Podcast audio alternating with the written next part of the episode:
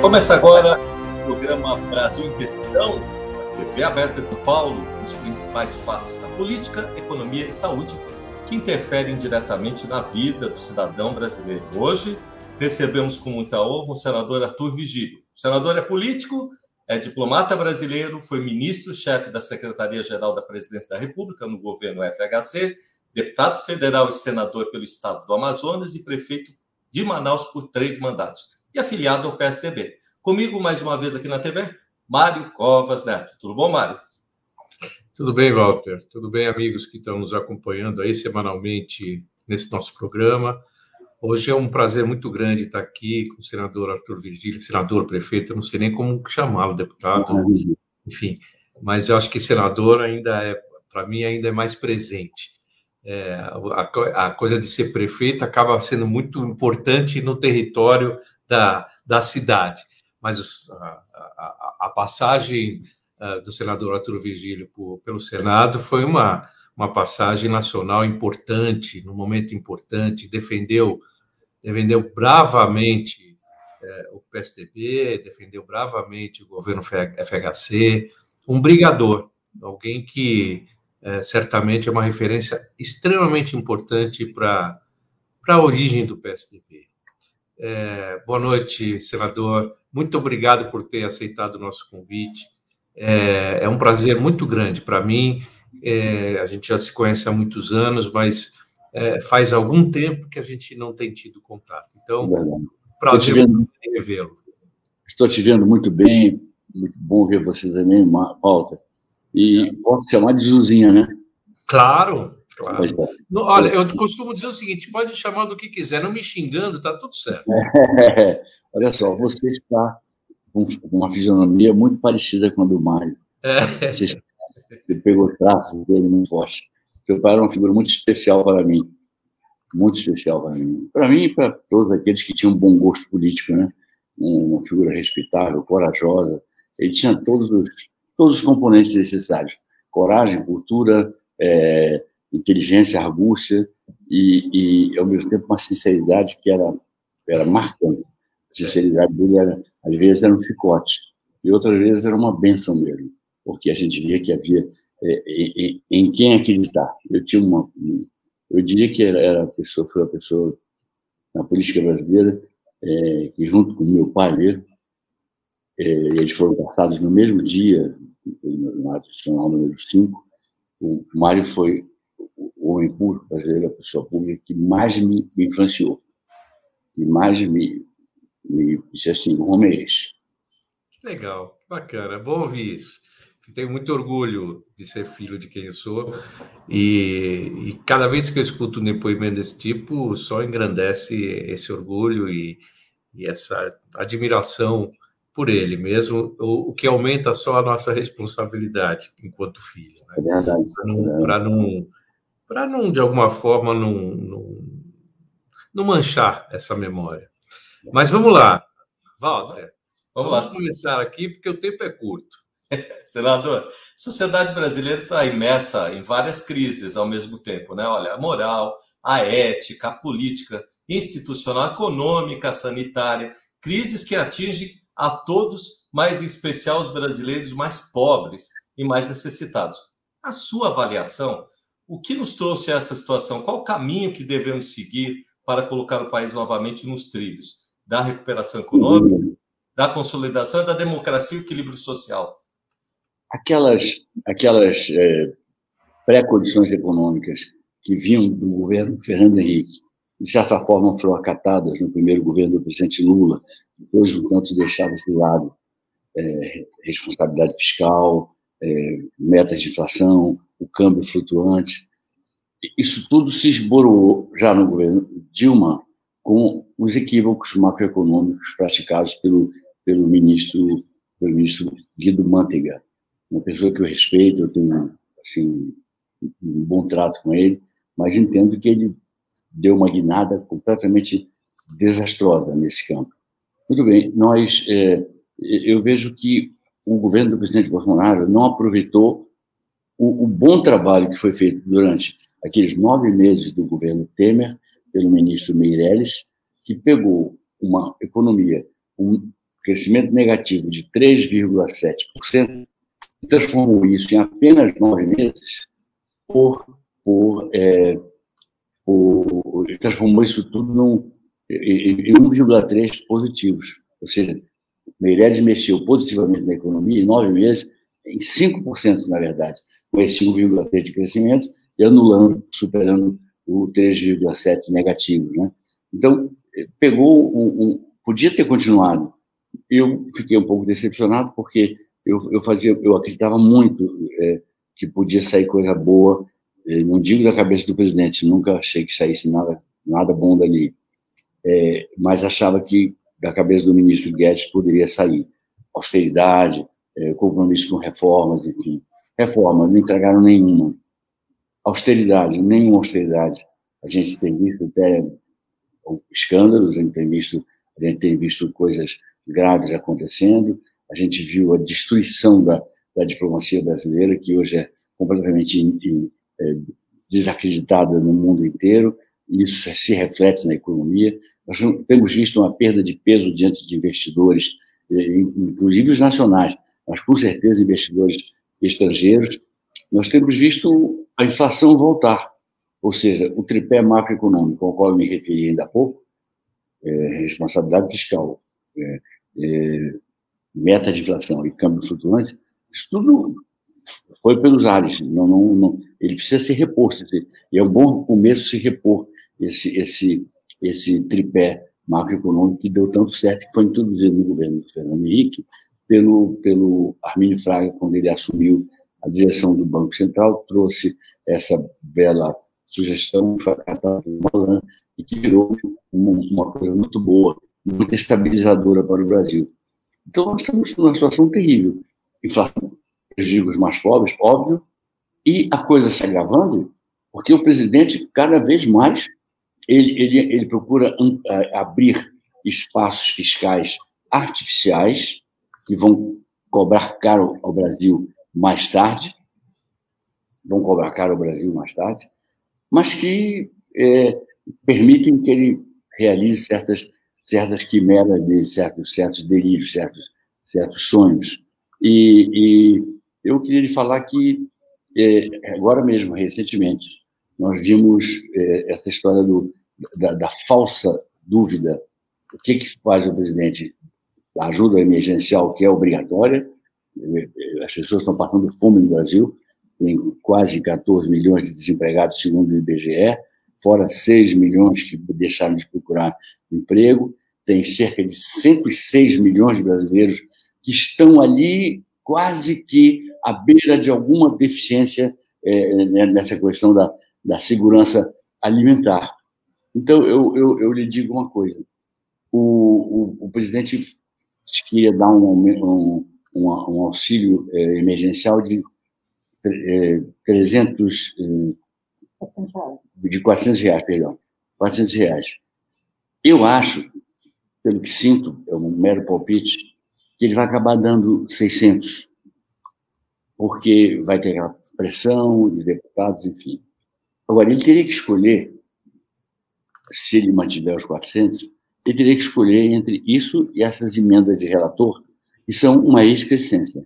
Elas são uma vergonha elas são milionárias, elas não são justas, elas não são produtivas, elas significam dinheiro jogado fora e significam mais comprometimento fiscal. Então, para ter apoio parlamentar, como não tem programa nenhum, como não tem uma ideia força que junte a nação em torno do presidente, então o que, que ele faz? Ele, ele começa a fazer essas, é, eu estou falando, aspiando, claro, essas bondades na direção do, dos parlamentares que depois vão acabar dizendo que é 600 melhor, fica mais justo, enfim.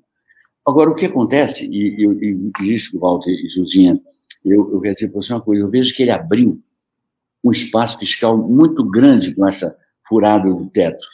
Então, ela foi, para mim, proposital. Para mim, ela foi um golpe maquiavélico aplicado pelo, pelo, pelo ministro Guedes, porque abriu um espaço fiscal grande, eu repito, vai, ter uma cobrança cara mais adiante, mas abriu um grande espaço fiscal já dá para ele fazer uma opção de coisas. Inclusive, sobram talvez 35, 36, 37 bilhões de reais para, para é, dentro do novo teto fiscal, é,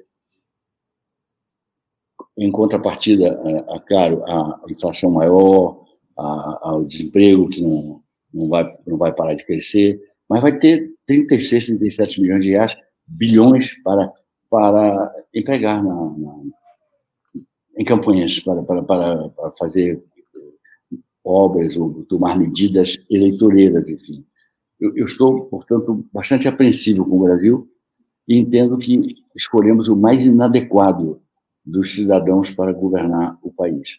Um, um cidadão completamente despreparado, completamente despropositado, ele não, não revela o necessário equilíbrio, e a minha decepção grande foi com, com quem eu pensava que era o tutor dele. Fui colega dele de Câmara, eu sabia que ele sozinho não ia, não, não ia administrar uma carrocinha de, de, de sorvete, mas eu tinha ah, o desejo de ver o ministro Guedes tutelando o presidente e, e levando a cabo um, um, programa de reformas, de austeridade fiscal, isso tudo seguido à risca.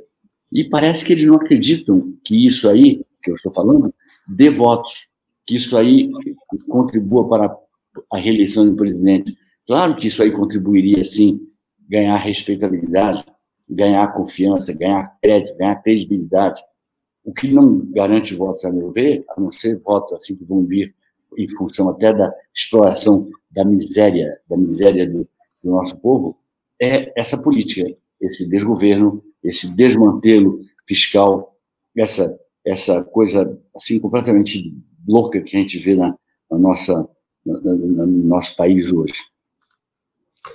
É, é, senador, eu até é, escutei agora ontem é, de que um analista, um analista econômico de uma instituição bancária já faz uma projeção para o ano que vem, ao contrário do, da previsão inicial de crescimento já para um déficit, aumento de desemprego, aumento da inflação, é, em função da mudança que foi feita. Ou seja, o cenário é um cenário muito pessimista. Se resolveu de um lado um problema é, de, de é, furar o teto de gastos, por outro lado, criou-se um novo problema, porque a consequência disso ano que vem me parece que vai ser desastrosa. Não tenho dúvida. Você sabe que se a gente se lembra, Luzinha, Walter, se a gente se lembra do início do governo, é, é, as, as, estavam postas as condições, ele herdou o governo do Temer e do, e do Meirelles, a uhum. parte econômica, o Meirelles, enfim, endossado pelo presidente Temer. É, eu achava que o Brasil ia crescer, as pessoas falavam em 2, 2,5, eu tinha a expectativa de que o Brasil poderia surpreender, até com as medidas de propostas de reformas imediatas, que criaria uma euforia, criaria uma, uma grande confiança no, no, no, nos brasileiros, né? Eu achava que podia até beirar os três, ficar em 2,8, algo assim. Mas acontece que economia não é uma ciência exata. 2 mais 2 é uhum. igual a 4. 2 mais 2 é igual a 3, 2 mais 2 é igual a 8, 2 mais 2 é igual a menos 5. É assim, quer dizer, ele não para de falar e toda vez que abre a boca, ele cria expectativas negativas para a economia. Quer dizer, a solução qual seria? É, seria, desde o ano medieval, cortar a língua do presidente. E seria, é, e, seria algo paliativo você de manhã cedo, colocar uns paradrapos nele, os paradrapos ele tira, não, não resolve. Mas ele fala, ele dá palpite sobre, sobre tudo, ele, ele diz coisas sempre absurdas. Essa, essa, a gente, eu penso que eu estou em outro mundo e causa uma irritação, causa um, um mal-estar na gente. Ele dizer que quem se vacinou está contraindo AIDS. Quer dizer, é uma coisa tão disparatada e você chega. Se, se, se eu não tenho comprovação de que ele disse isso, me parece coisa de inimigo político, fazendo isso que parece que o presidente gosta muito, que são as chamadas fake news. Não é uhum. o presidente dizer isso. E, e, e escolhe mal, tem, tem o ministro da Educação não emplaca, não se resolve a educação, corta dinheiro, 600 milhões de reais, do minguado orçamento do Ministério de Ciência e Tecnologia. Tem aqui a Amazônia, nós estamos lançando, depois passar essa coisa de prévias e tudo, e depois passar mais certo de deixar passar a eleição e tudo. É, mas estou, estou já organizando um, um, movimento ao estilo do que foi o Petróleo é Nosso, dizendo assim, salve a Amazônia, riqueza de todos os brasileiros. Ou seja, dá aquela, aquele sentimento de pertencimento de uma região que é uma fronteira de desenvolvimento a ser explorada e que vai se somar com muita vantagem ao que já se consegue com o agronegócio, com o agronegócio é, é, que é de fato um, um, um, grande, um grande construtor do nosso PIB e, uma grande alavanca da nossa balança comercial positiva, enfim. Eu creio que a exploração da, da nossa biodiversidade, com a floresta em pé, é claro, ela, ela significaria mais ao longo do tempo, no começo nem tanto, mas depois de consolidado o processo, mais do que o próprio agronegócio, que é uma peça de enorme importância para a economia brasileira. É, eu, eu inclusive, Walter, só, só para dar mais um pitaco aqui, é, é, acho que é, o patrimônio não é dos brasileiros só, é patrimônio mundial mesmo. A Amazônia, no final, a gente está vendo que o desmatamento, o que está acontecendo com essas coisas das chuvas todas, é, enfim, que o clima mudou. É, e notadamente aqui, especialmente aqui no Brasil, né? Mas mudou. É, se a gente não, não tomar o cuidado, o reflexo não é só no Brasil, o reflexo é mundial mesmo. Eu acho que essa preocupação, uma preocupação mundial, e a gente tem que não não não deixar de ter a soberania sobre esse esse pedaço, mas mas é, ter a consciência de, de até ter ajuda externa para preservar, para conservar. Eu acho que é responsabilidade de todos, não é só dos brasileiros, não. E olha só, tem uma empresa americana e é, ela, não sei como chegaram a elas, as, tem chegado a ela as folhas de uma determinada árvore, e com essas folhas fizeram um remédio contra pressão alta, contra pressão alta, e, e, e puxa, eles faturam cerca de quase 60 bilhões de, de dólares ano com um remédio extraído daquela imensa é, floresta que pode oferecer remédios, cosméticos, um monte de soluções para o Brasil. Uhum. Então, você vê, os índios, com suas terras sendo ameaçadas por grileiros, que são, na verdade, marginais. Eles, eles querem jogar, é, é, enriquecer de qualquer jeito, é, aquela vida estranha, né? E, e, e, querem, e ao mesmo tempo eles fazem, eles poluem os rios com mercúrio, quando eles vão na busca do ouro, né? Uhum. Acontecem crimes, é, mais para perto aqui, no Rio Madeira, aqui, é, altura de Rondônia, né? É, é muito comum flutuante, é, o, o dono do flutuante manda aquele que ele contratou mergulhar. Ele mergulha com todo aquele aparelho e ele volta com o ouro. Puxa, que bom, é capaz de ter. Deixa isso aqui, mergulha de novo para a gente confirmar.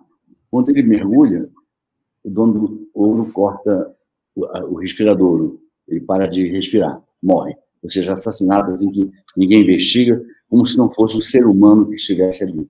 Do mesmo modo, eles tratam índios como se não fossem seres humanos. Eles não percebem, primeiro, que os índios têm uma cultura milenar. Segundo, que cada índio que morre leva consigo a sua história, a sua história que é oral, né? Não, eles não, escrevem. Assim. E terceiro, que eles são os grandes parceiros dos PHDs da ciência em todo o Brasil para levar esses PHDs dentro da floresta, porque eu, por exemplo, não sei nem entrar nem sair. Agora, eles sabem entrar e sair. O PHD não sabe nem entrar e nem sair. E sabe então, quais são as. E sabe o que utilizar para a floresta para resolver seus problemas. O cientista diz: eu preciso, eu quero cuidar da doença tal.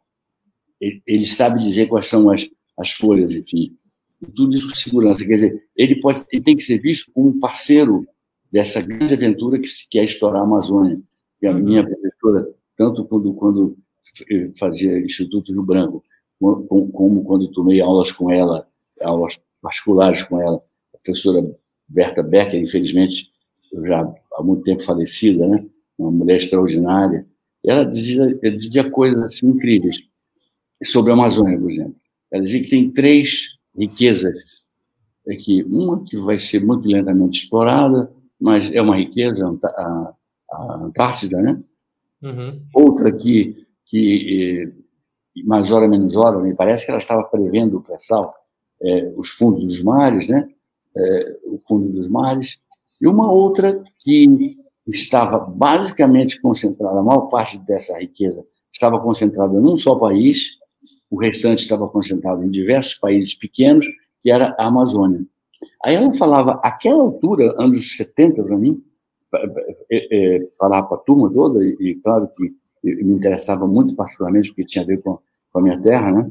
ela dizendo que três cidades do Brasil tinham vocações, e apenas três, tinham vocação, vocação efetiva para cidades mundiais. Era de São Paulo, Rio de Janeiro, e, e ela não podia imaginar que o Rio de Janeiro hoje estaria com cinco, com cinco governadores passando pela prisão, assim.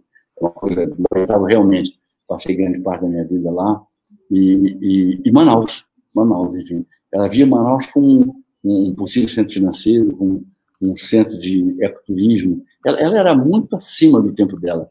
Eu tenho assim muita saudade de toda aquela, aquela sabedoria, sabe, Walter? Tudo aquilo que ela que ela me passou, que ela passou para todos nós. E, e, e, eu vejo isso, quer dizer, nós estamos deixando de lado uma riqueza que aí o, o, o Josinho falou assim, e é verdade, nós temos que ter muito cuidado com essa questão da, da segurança nacional. O, o presidente Bolsonaro outro dia disse que o, sobre, foi advertido pelo presidente Biden sobre essa questão do desmatamento. Aí ele fala, eu, eu, eu, falei, eu olhei para lado, eu, eu não vi nenhuma garrafa de bebida, eu não tinha bebido nada, eu estava sóbrio, completamente sóbrio, mas eu achei que eu não podia ter ouvido aquilo. É, bom, depois da palavra tem que ver a pólvora. Será que ele tem a mesma pólvora do, do? Não, não, é possível que ele esteja é, é, achando, achando bonito isso, né? Então, veja bem, o, o, o, o mundo tem um contrato de que a gente faz parte. A cúpula de Paris de 2015 estabeleceu que só poderíamos crescer em calor 2 graus centígrados até o final do século. Além disso, nós começaríamos a transformar o mundo, o mundo dos nossos descendentes, o mundo dos, dos que vêm por aí e que não tem culpa se nós formos gerações e gerações de incompetentes que não sabem é, criar um, um, mundo melhor para quem vem depois. A tendência é de se esperar um mundo melhor para quem vem depois, né? Então, é, é, fica impossível a vida humana praticamente. E aí, nessa hora, é que eu vejo que acaba acontecendo uma intervenção é, estrangeira, sob a égide da ONU, chefiada pelos Estados Unidos. Aí uma pessoa diz assim, ah, mas a, a China não deixa, é uma, super, é uma potência também. A China não deixa, deixa. Ela nunca vai brigar com os Estados Unidos. Só uma pessoa, só duas pessoas acreditavam na briga dos Estados Unidos com a China. Bolsonaro e o Trump. Porque as pessoas todas sabem que é marmelada, né? Que é uma luta não é de verdade. Porque as economias estão tão imbricadas entre elas que uma leva a outra para o fundo ou as duas ficam emergindo juntas, enfim. Mas o que, que a China faz? Ela tem Hong Kong, ela tem algumas províncias que se libertaram da, da, do regime ditatorial chinês, e ela, ela, ela, imediatamente ela anexa, se fizerem uma, uma intervenção na Amazônia, ela imediatamente anexa. Ninguém vai reclamar é, essas províncias todas. A Rússia poderia, uma potência nuclear, não vai fazer. A Rússia vai fazer o seguinte: ah, estão fazendo isso com a Amazônia, né? então eu vou reunir aquilo que era a antiga União das Repúblicas Socialistas Soviéticas, sem o S do socialismo e sem o S soviéticas. E aí vai ser é, é, União Bruno Russo, não sei o quê. O nome é de menos. Mas eles fazem aquelas, aquelas, aquelas, aquelas, aquelas pequenas repúblicas ali em volta, que são que não gostam, inclusive, não gostavam de viver sob o jugo da, da, da extinta União Soviética, mas serão obrigados a se enquadrar sob o comando eterno, parece, né, do, do, do presidente, que, que, não tem final de mandato para ele, não sei como é. ele sustenta, Putin, né?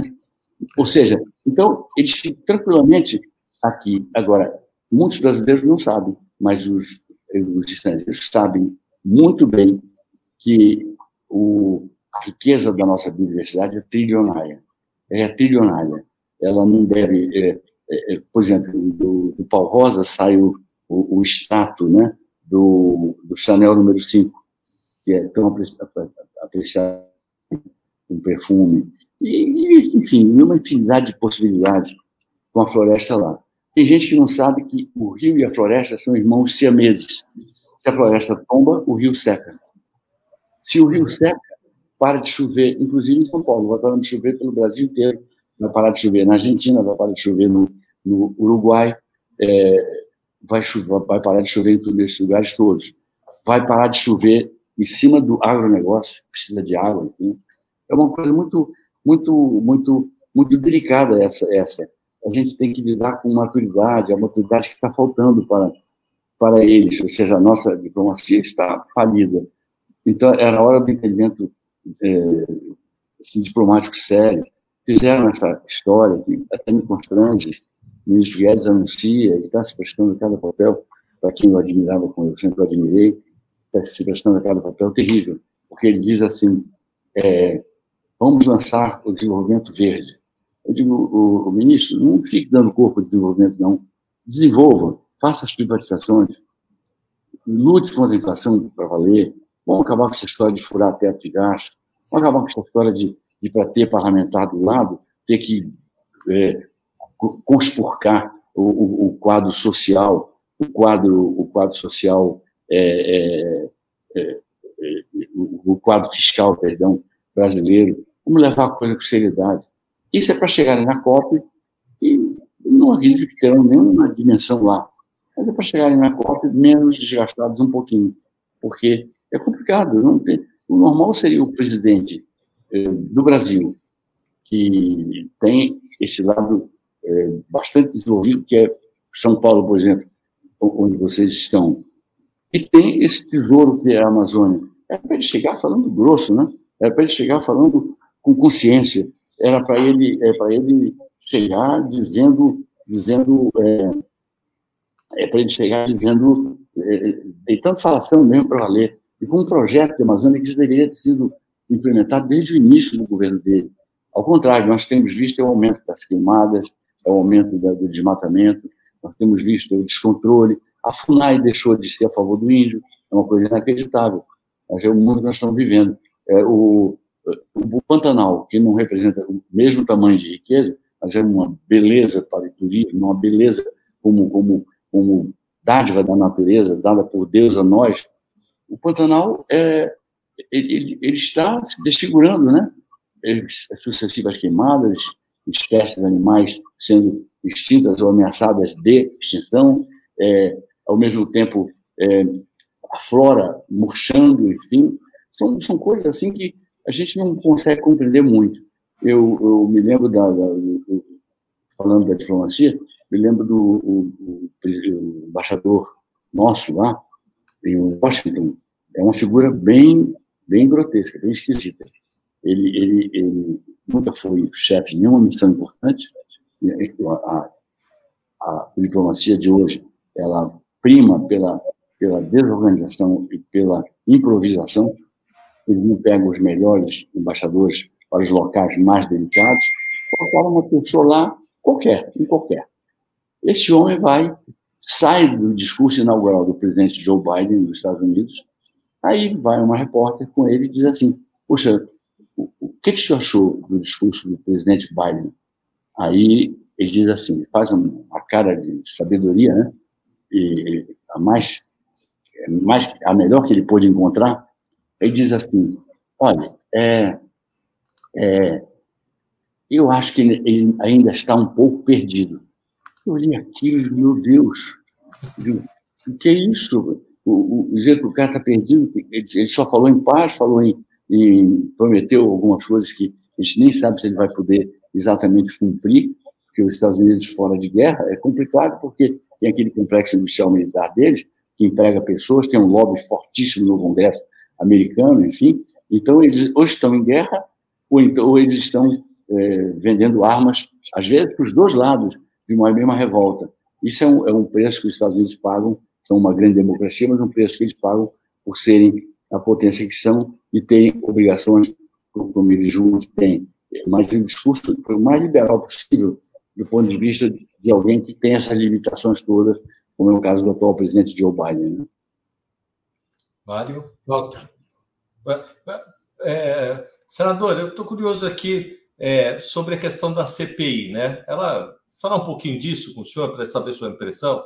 Ela já colheu mais de 50 depoimentos, 251 sigilos que foram é, é, é, é, abertos, né? analisou milhares de documentos né? na, na, versão eletrônica, 60 sessões. Né?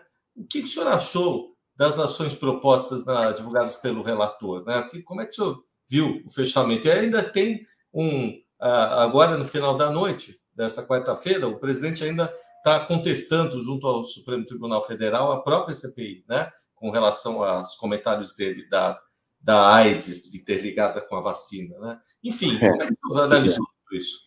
É, na verdade, para mim teve um certo jogo ali, sabe? Porque o presidente da CPI é do meu estado, o senador Aziz. Ele é acusado de ter desviado 260 milhões de reais da, da saúde aqui do estado. Como ele pode ter sido presidente de uma CPI dessa?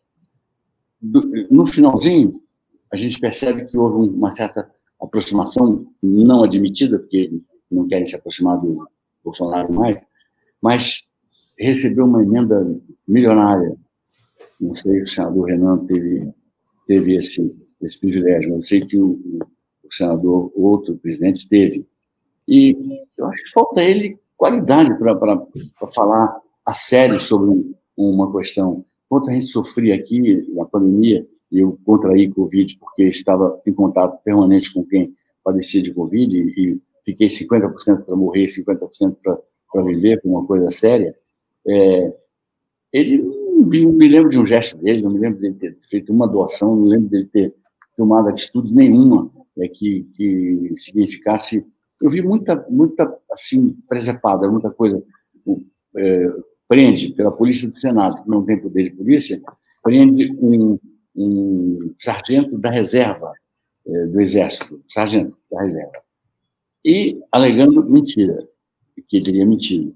Muito bem, deve ter mentido, como alegar, alegou-se que o general Pazuello mentiu. Por não prendeu o general Pazuello? Por que dois pesos, duas medidas? Por que uma pessoa pequenininha como um sargento reformado é, é presa? Um general de duas estrelas é, da ativa, esse não foi muito bem tratado, ninguém fez nada com ele. Então, o que é que aconteceu?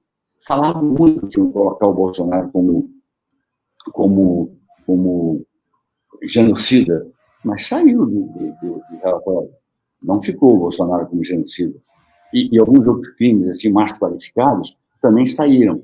Então, houve críticas ao, ao, ao, ao, ao presidente, enfim, aquela coisa, mas, na verdade, é, eu, eu sinto assim um pouco de jogo dos dois lados. De um lado, tinham as pessoas que estavam. Perceba uma coisa: quase todo mundo ali candidato à eleição ou à reeleição, ou, ou mudar de posto, ou, ou, ou a se manter no mesmo posto. De um lado, tinha pessoas que defendiam o Bolsonaro de qualquer jeito, de qualquer acusação.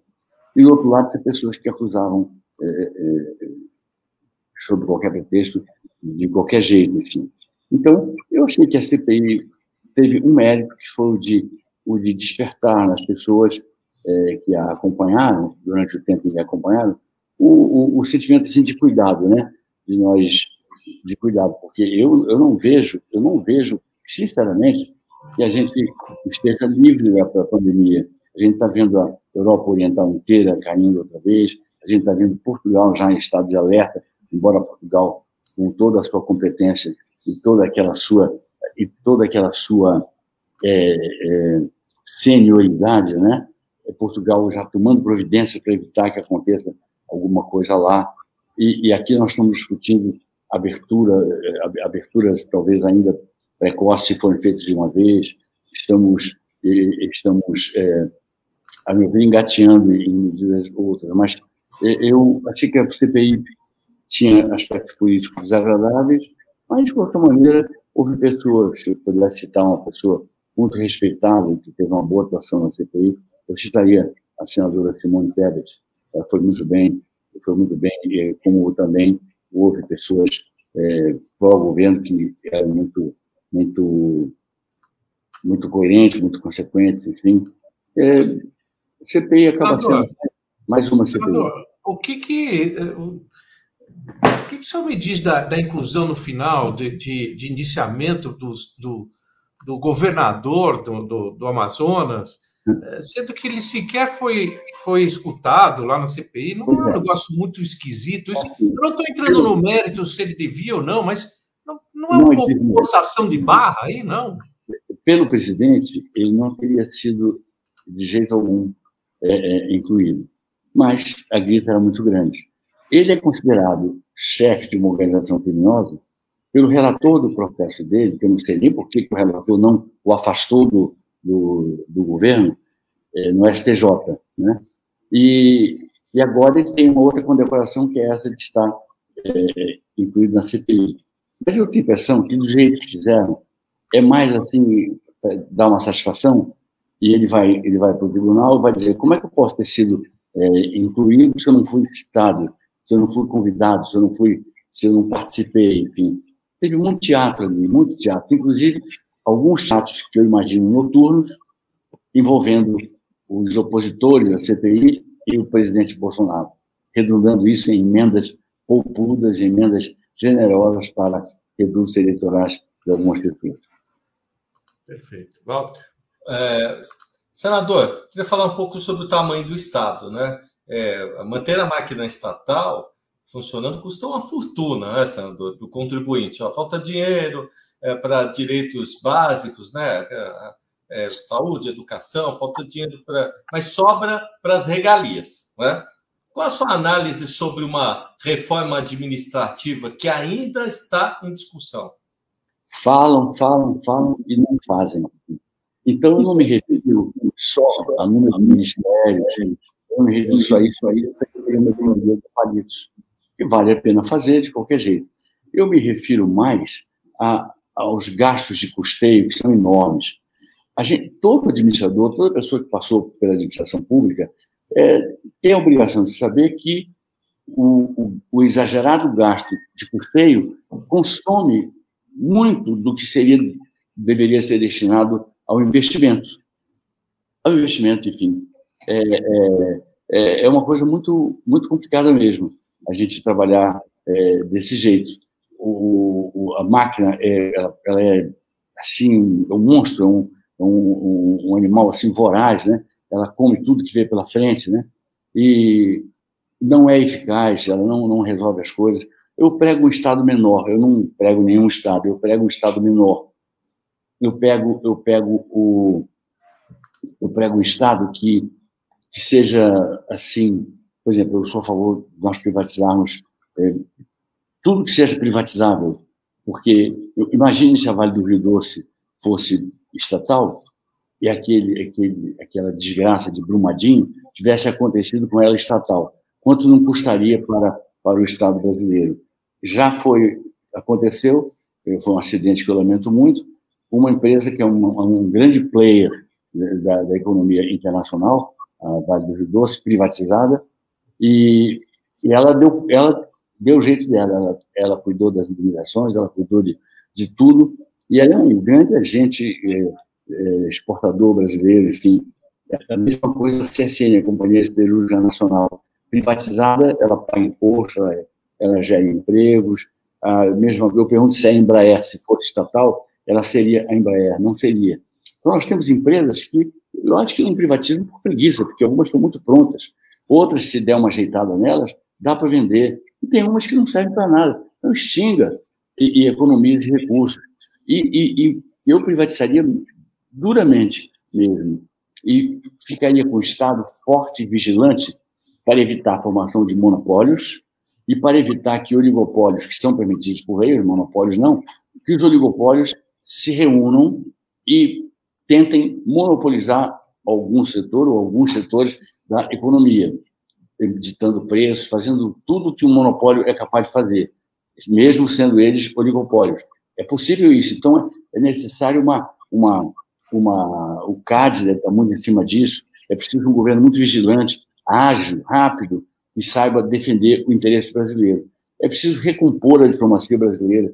É preciso nós voltarmos a ter o prestígio que já tivemos em tempos, em tempos aí, aí, aí vividos há não tanto tempo atrás. Nós temos que, que realmente é, não conviver mais com um Estado tão gigantesco, tão, tão que sofre de elefantíase, né? tão gigantesco, tão improdutivo quanto esse. E abrindo espaço, inclusive, do tamanho que ele é, para pequenos e grandes é, atos de corrupção. Senador, é, eu queria entrar agora, a gente já está avançando demais no tempo aqui, tinha umas outras perguntas, mas eu acho que o tema mais atual, além da CPI, que já, já houve comentário, é sobre, sobre as prévias, do qual o senhor está participando, a prévia do PSDB, para a escolha do seu possível candidato a presidente da República. A gente ainda vê uh, que alguns líderes do, do PSDB ainda uh, argumentam a possibilidade de, eventualmente, fazer uma composição, e quando se procura fazer a composição, não se pode impor uma candidatura, mas e, e, outras pessoas não, defendendo que o PSDB tem que ter sua candidatura própria. Bem, hoje estão três concorrentes. É, estaria certo eu fazer assim para determinar qual, quem são esses três? Dizer é, é, que o, é, o João Dória, o governador de São Paulo, representa aquele que é, quer transformar o PSDB numa nova coisa. Quer dizer, ele fala muito em em novo PSDB, o que me dá a entender de que o velho PSDB precisa ser alterado para o novo PSDB. Né? Então, representa uma alternativa da condução partidária ou do, do projeto PSDB. É, o, o, já o governador do Rio Grande do Sul, é, Eduardo Leite, ele é, representa uma nova geração do PSDB. Afinal, ele é, é muito novo, ele tem 36 anos, começou sua vida política para mim, então, que é, é, é, e você que vivemos esse tempo todo do PSDB, desde o seu nascimento, ele foi ser filiado no, no PSDB já no ano 2000, né? Então, é, é, ele, tem uma, ele tem uma história do PSDB mais recente, ele não, não viveu aquele começo do PSDB, nem o clima que impregnou todos, mas ele é um fiel seguidor, ele segue os mesmos princípios. E o senhor, que representa, a meu ver, o, o, o, o PSDB raiz, aquele que é, é, viveu desde o primeiro momento uh, o clima de empolgação que foi a criação do PSDB, para aqueles que fizeram parte, e todo uh, uh, o processo que aproximou com a sociedade até o ponto de conseguir conquistar a presidência da República, vários governos de estados, uma, uma representação importante no parlamento também. É, estaria certo fazer um pouco dessa, dessa, desse quadro? Eu diria assim, sabe? O seu pai, o Mário, Mário Covas, ele foi candidato logo em 1989, na primeira eleição pós, pós-ditadura, quando houve uma eleição de verdade, né? E chegou a ter uma onda Covas que foi muito estragada pela, pela uma maluquice, colocaram um, um, um, um, homem de televisão, uma figura muito respeitável, muito querida por todos, mas não era a figura para ser candidato a presidente. Foram lá três parlamentares, encheram a cabeça dele de coisas e ele deu uma despontada, interrompeu a onda, a onda Covas. Mesmo assim, o, o Brizola, que eu tenho todas as discordâncias dele, mas acho que ele tem algumas coisas boas. Por exemplo, a cadeia da legalidade para dar posse a João Goulart e, e, e, não permitir que se instalasse naquela altura uma, uma ditadura no país. Ele, o Brizola teve a, a grandeza de propor ao Lula ambos saíssem, desistissem das suas, das suas, das suas posições, para que o Mário Covas, que era o único que tinha, no segundo turno, em todas as pesquisas, larga vantagem sobre o Collor, o Mário fosse o candidato. O Lula não topou, o Brizola, então, concorreu, é, ficou até, até o, é, o Brizola, enfim, é, não podia fazer nada, ele era, ele era, o terceiro, né? Muito pertinho do Lula, né? E acabou havendo aquela luta muito acirrada entre Lula e Collor, né? E, mas muito bem. Depois disso, nós tivemos, assim, uma participação muito intensa, era muito forte o partido no Congresso, era muito forte o partido, foi crescendo em prefeituras, foi crescendo em, em, em de, Estado, né? É, foi crescendo de, de, tudo que é jeito e se tornou um partido bem diferente de todos, eu diria. Não menosprezo nenhum. Mas digo que o, o nosso é diferente. Porque o que ele tem, ele tem uma. Ele tem, o nosso partido ele tem uma. uma ele, ele tem um legado que, que é, vai muito além dos 33 deputados que nós temos hoje. Esse legado, qual é? Vamos lá. O, liquidamos com a hiperinflação, controlamos a inflação, fizemos todo um leque de reformas de primeira geração. É, a segunda geração tinha que ter sido feita já há muito tempo. Fizemos a lei de responsabilidade fiscal. Fizemos o PROER. PROER, que, é, é, banco que tinha fraude dentro dele, depois de uma inspeção muito dura, os, os seus, os seus controladores eram, eram substituídos por uma junta governativa e garantidos os direitos dos pequenos acionistas e dos, dos correntistas, enfim. Foi uma coisa séria, uma coisa séria. Eu, eu comparo, por exemplo, com vantagem, o que o ProER, a, a Mãos Limpas da Itália, que no final deu no Berlusconi, e a Operação Lava Jato aqui, os, os ricos da Lava Jato estão, continuam ricos, continuam com seus barcos, com seus aviões, com tudo, e, e, e não foram substituídos, eles continuam, não foram, eh, não perderam as suas, as suas propriedades, enfim. É, já o, o PROER não. O PROER foi um instrumento muito eficaz, e se estivesse nas mãos do presidente americano em 2008, a crise americana, que graças a Deus não se deu no momento de globalização, foi um momento de não, de não globalização, a crise americana teria sido desastrosa, teria sido terrível, terrível mesmo. Ela, ela, ela pegou a gente assim de raspão, e, e, mas podia ter pegado em cheio se, se estivesse num mundo globalizado como o de agora. Mas nas mãos do presidente americano, o Proer, ele, ele teria amenizado muito o impacto da crise bancária, da crise, da crise de bancos que, que começou, que de repente estourou e foi uma coisa muito muito, muito, muito, muito alucinante. Assim. A gente lê livros, a gente vê filmes sobre isso, a gente percebe como algumas poucas pessoas compreenderam isso, e essas poucas pessoas conseguiram se sair muito bem dessa, da, ganhar com a, com a crise, enfim. Outros perderam tudo que tinham da noite para o dia, enfim. Um momento duro, uma, uma, uma economia forte e capaz de se reciclar sempre, como é a americana, ela se reciclou, enfim. Quer dizer, eu, eu, eu vejo que nós, nós temos um legado que precisa ser honrado. É, a gente tem que lutar, por exemplo, para convencer, tem alguns companheiros nossos que são bolsonaristas. Então, tem que dizer para eles, olha, você chega na época do, até abril, sei lá, você procura outro partido, é, você um partido que apoia o presidente Bolsonaro, é legítimo você querer isso, mas não pode você ficar aqui no nosso. É, é, complicando um, um trabalho nosso de soerguer o PSDB. As prévias vieram para soerguer o PSDB. Então, eu fui convidado pelo presidente Bruno Araújo, aceitei, e aceitei com, com a, o desejo de percorrer o Brasil todo, já percorri ele quase todo, é, falta o Nordeste e falta a, a, a, Amazônia, que eu vou fazer em duas etapas. Eu faço, tem um, um feriadão aí, né? Eu faço dois municípios da Amazônia, dois estados da Amazônia amanhã, e, e logo depois eu faço é, Amapá e Pará. E, e depois tem é, Espírito Santo e Minas, e tem o Nordeste, que isso a gente faz, poucas horas vai, vai picando em cada, em, cada, em cada estado desse. Eu não me sinto uma pessoa assim, é, não tenho estrutura, não sou uma pessoa é, que, é, enfim, é, eu tenho assim uma, uma enorme, uma enorme é, um enorme orgulho, né? a gente pode ter orgulho de, de, durante 43 anos de vida pública, eu tenho esse tempo de, de, de, luta, eu nunca tive nenhum cacique com um, um braço na, na, minha costa dizendo que é para confiar em mim. Eu conquistei a confiança na luta, conquistei a confiança por mim mesmo, lutando muito e, e procurando é, cumprir as palavras que empenhava em todos os locais, locais por onde passei e procurando sair respeitado de todos de todas as empreitadas em que me envolvi.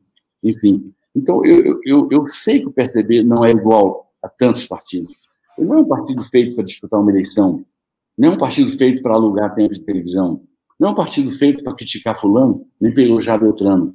Ele é um partido feito para mudar o Brasil. E eu acredito piamente nisso. Eu acredito piamente nisso. É, e por isso que eu não me canso de falar no, no Mário Covas, a pessoa que mais me inspirou na minha vida pública, é Franco Montoro, de quem tive a honra de ser colega na Câmara, quando ele voltou, depois do governo de São Paulo. É, aí o Fernando Cardoso, foi o homem que fez, fez o, o, o plano real, ainda o, o, setores do governo Itamar Franco, e já continuou com uma equipe que feita por pessoas que tinham participado ou não de outros planos de estabilização, mas que essas pessoas, mesmo as que fracassaram, porque eh, a tentativa pode dar fracasso, nem por isso dá indesistência, né? Então, essas pessoas que fracassaram aprenderam que choque heterodoxo engana, mas não, não resolve.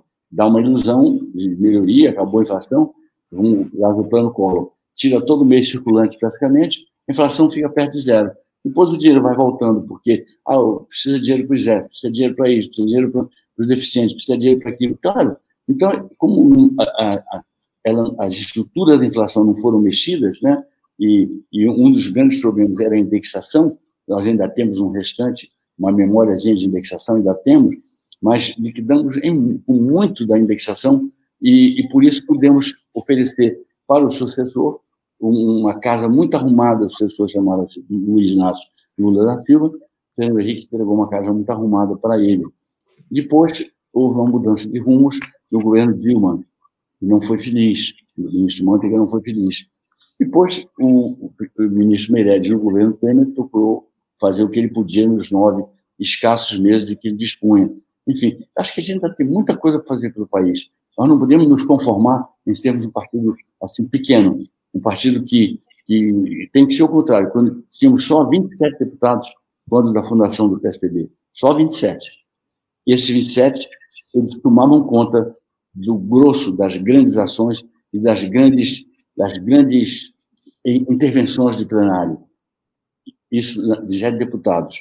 E tínhamos, é, como senadores, nossa, é, tinha Fernando Henrique, tínhamos Covas sem dúvida, as Covas estavam no governo, ou estava lá, estou em dúvida, mas. É... Não, esteve lá, não, esteve no Senado entre 86 e 94. 86 e 94. É, pegou o início do Plano Real e, e, é. e, e eu me lembro, me lembro dele, era meu colega de, de, de Câmara, quando ele foi para a prefeitura. Uhum. antes, de, antes de ser senador antes de ser senador, é verdade. Então, o, o, o Tio Montoro, como senador, né, era uma coisa, é, era uma coisa muito, muito forte, muito expressiva. Então, não dá para comparar com, com os partidos que nascem para daqui a pouco morrer. Ele, ele nasceu para ficar, para ficar por tempos, né?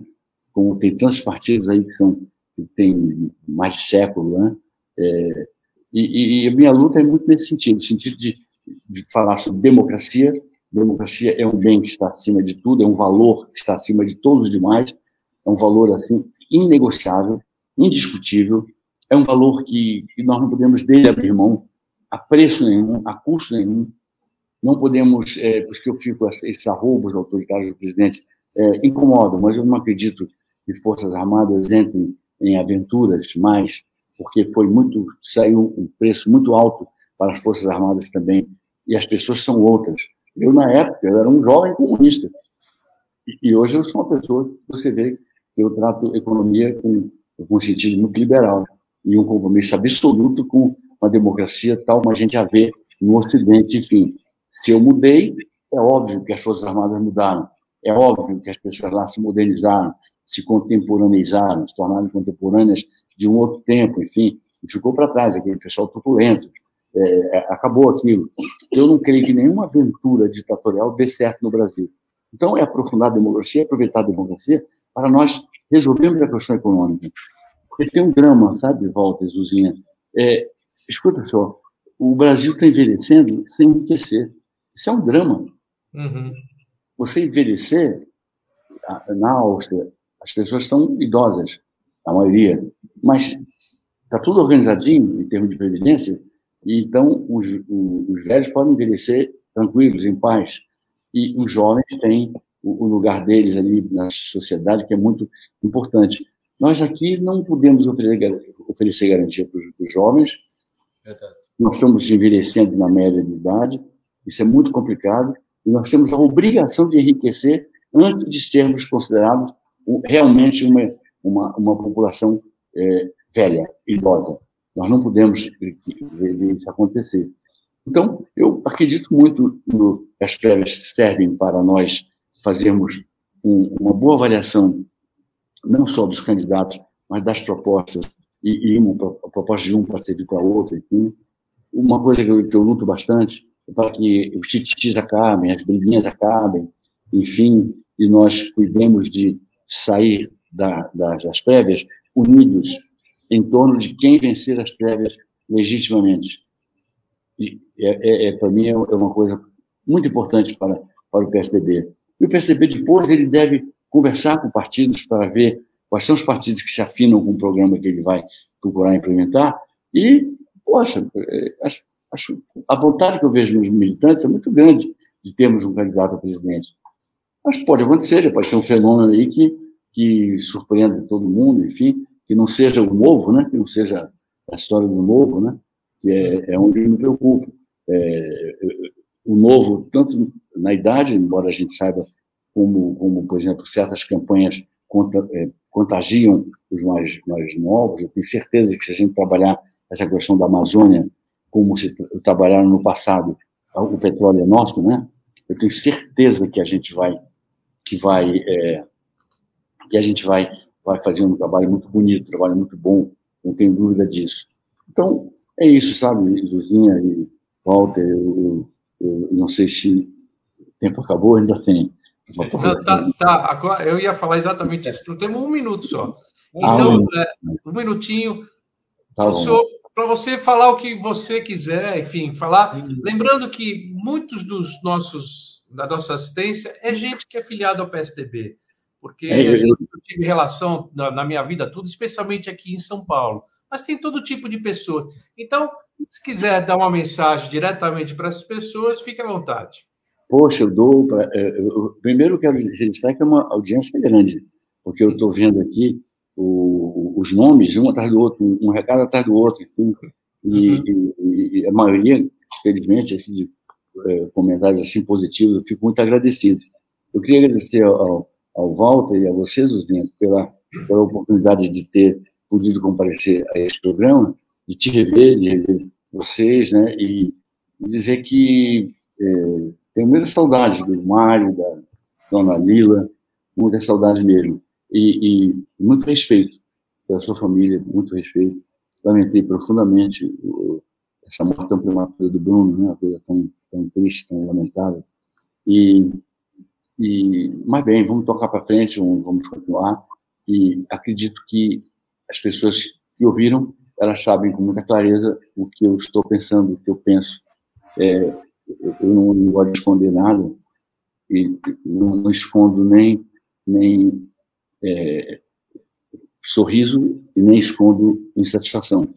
Dizer, é impossível eu, eu, eu, ficar insatisfeito e as pessoas não perceberem ou eu próprio manifestar a minha a minha a minha insatisfação. É, é, é, eu sou uma pessoa muito previsível. E se meus próprios adversários, aqueles que são conversáveis, eles dizem isso. Você é muito previsível, como o Mário era. A gente já sabe exatamente, se você falar isso, sabe que ele vai vir para cima dizendo isso, isso, isso, isso. É, é, tem pessoas que conseguem ser meio camaleônicas, né? Conseguem não, não se expor, conseguem não, não, não abrir seu, seu coração, não, é, até fazer uma figuração diferente do que ela é na realidade. Então, eu, eu, eu, te digo que foi um prazer muito grande. Quero dar um grande abraço a você, Walter. Obrigado. Um grande beijo. Beijo todos, todos a sua família. E, e, e, saiba que, que a gente tem uma amizade que ela, ela tem raiz agora em outro mundo, né? Ela vem de muito tempo e tem raiz em outro mundo. Muito bem. Senador, obrigado por ter, ter aceitado o nosso convite, por ter participado, enriquecido o nosso, o nosso programa. É muito bom ouvi-lo novamente, é muito bom é, o senador Arthur Vigília estar tratando do Brasil é, é, de novo. Né? Muito obrigado. Boa noite a todos que estão nos ouvindo aqui. Obrigado pela audiência e Boa até noite a todos. Boa noite obrigado. a todos. Muito obrigado. Obrigado, Volta, Luzinha, a todos obrigado. vocês. Foi uma honra. Obrigado, senador. Obrigado, Mário. E vamos agradecendo o pessoal. Até a próxima semana. Um abraço, Mário. Vai lá, senador.